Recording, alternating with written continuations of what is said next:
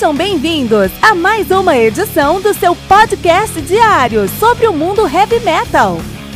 Esse é o Metal Mantra, o podcast do metal sagrado.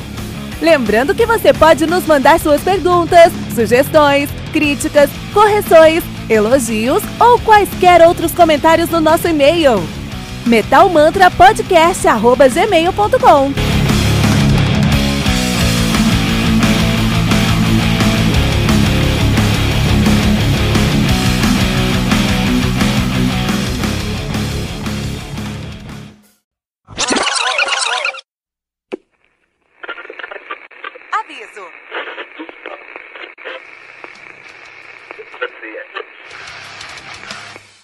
de começar, avisamos que todo o conteúdo do Metal Mantra é Creative Commons. Por isso, músicas, links e podcasts citados nesse programa estão na descrição desse episódio. E caso você ouça algum barulho estranho durante esse episódio, não se assuste. Isso acontece porque eu estou gravando esse programa na rua. Só mais uma mágica que o Encore FM fez acontecer.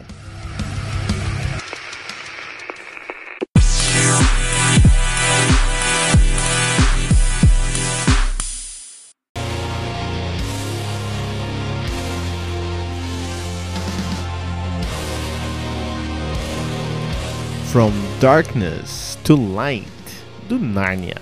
Álbum lançado aí no dia 2 de agosto, né, de 2019, de maneira independente. Álbum que conta com 10 músicas totalizando 10 músicas totalizando 45 minutos de play. As duas últimas músicas fazem parte de um épico de 8 minutos, né? São é, From Darkness to Light Part 1 e From the Darkness to Light Part 2. É um épico pequenininho, é um épicozinho, mas é um épico mesmo assim. Narnia, Narnia. Narnia que obviamente tem esse nome aí, inspirado nas crônicas de Narnia, do escritor irlandês C.S. Lewis, né? Com certeza os caras vêm inspirado daí. Que é um livro muito bom, um filme ok, mas um livro muito bom. São livros, são muitos livros na verdade. mas o filme é ok, né? Mas o. Assim, a gente aprende em, em marketing que você precisa. Não precisa ser bom, precisa ser ruim, precisa estar lá. muitos momentos, o, quem ganha não é quem é melhor ou quem é pior, quem ganha é quem chegou primeiro, quem dominou a situação ali, quem dominou o consciente popular. Então Narnia era um nome que estava aí solto para uma banda de power metal e os caras vieram e tomaram conta antes de todo mundo, né? Então, logicamente, aí que se a gente fala sobre Narnia um dia, a gente vai lembrar dessa banda mexicana de power metal. Olha que legal, neoclássico, power metal neoclássico, muito legal, né? Estão nativos aí de 90, desde 96. De fato, eles fizeram parar em 2010, mas voltaram em 2014 aí, estão desde então. Estão nativos desde então. Falando em voltar, tá todo mundo querendo voltar, né? O Rage Against the Machine falou que vai se reunir, o My Chemical Romance falou que vai se reunir. O Eddie Trunk, lá do VH, VH1, ele falou: Olha, é, eu conheço um pessoal aí do, do, heavy metal e tá todo mundo falando que vai voltar, cara. Tá todo mundo falando que vai voltar. Então não se, não se surpreendam se aparecer mais retornos, mais voltas para as bandas aí nos próximos meses e anos, né? Parece que a galera tá voltando aí ativa, né? Uh, o Narnia é uma banda que a gente não conhece tanto aqui no Brasil. Os caras são do México lá. Na verdade são suecos. Não sei porque eu tirei México. Os caras são suecos. Por que, que eu falei México? Por algum motivo da minha cabeça maluca, eu falei. Acho que. Ah, sim.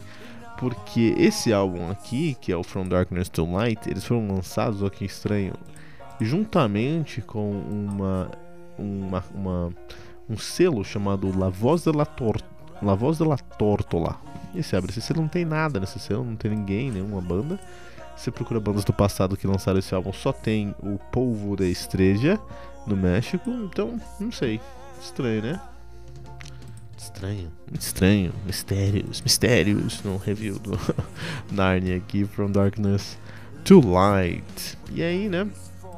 Os caras têm uma discografia que a gente não conhece tanto aqui no Brasil por algum motivo, mas é uma discografia que merece muito ser discutida aí. Então os caras têm o seu uh, debut de 97, que é o Awakening, tá? Eles também têm aí o Long Love the King de 98, tem o The Great Fall de 2003 Enter the Gate de 2006, Curse of a Generation de 2009, Narnia de 2016, aqui no retorno, né, depois do hiato que eles tiveram em 2010. E esse ano agora estão lançando From Darkness to Light. Olha só, cara.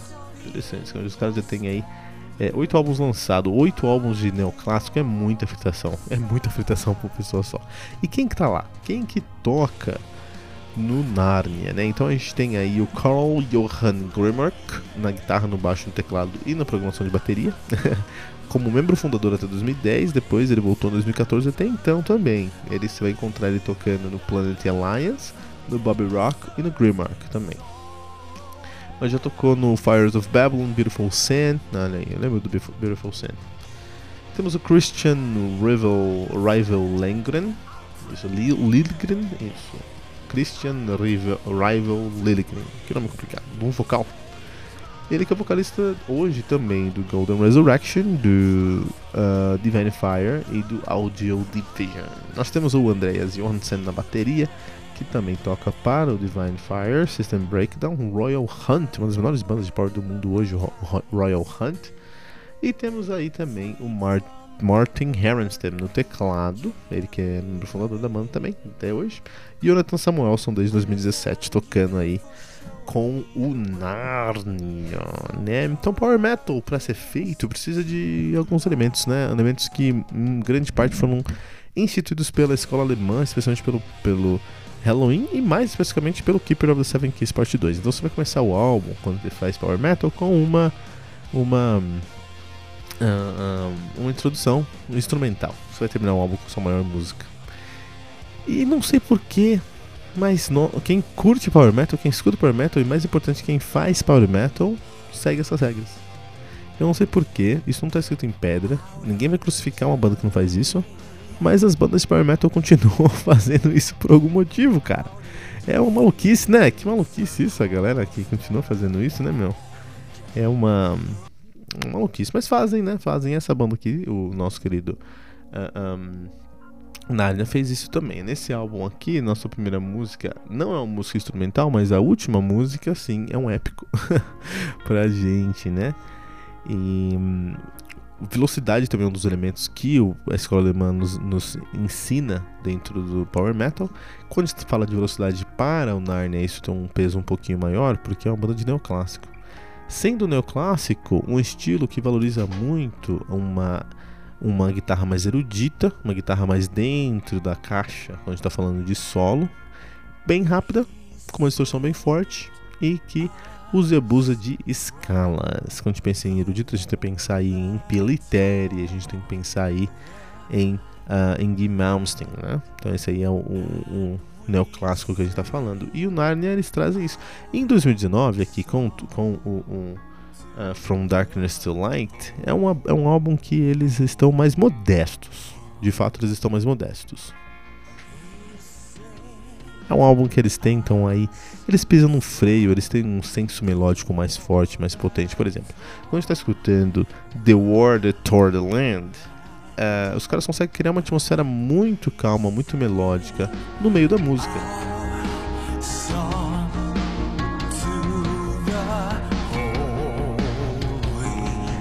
E isso é algo que o neoclássico não é tão próximo de, mas o Narnia consegue ser, né?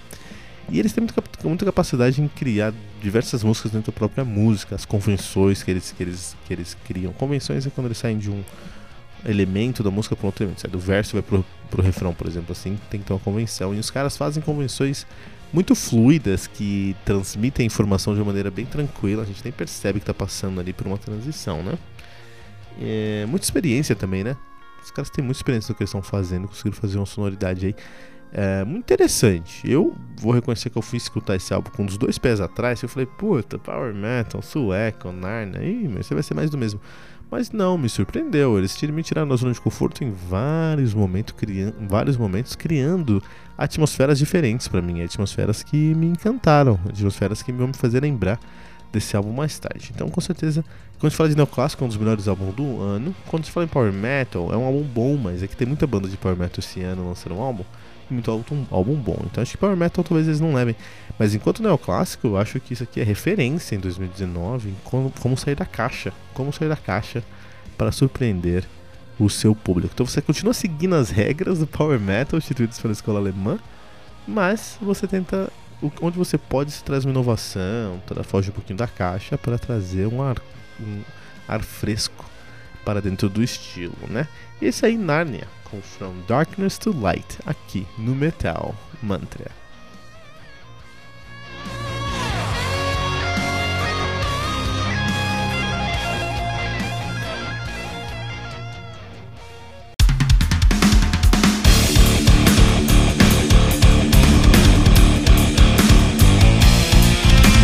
Você ouviu mais uma edição Metal Mantra, o podcast do Metal Sagrado. Apresentação: Kilton Fernandes. Não deixe de compartilhar a palavra do metal compartilhando esse episódio, usando a hashtag Metal Mantra.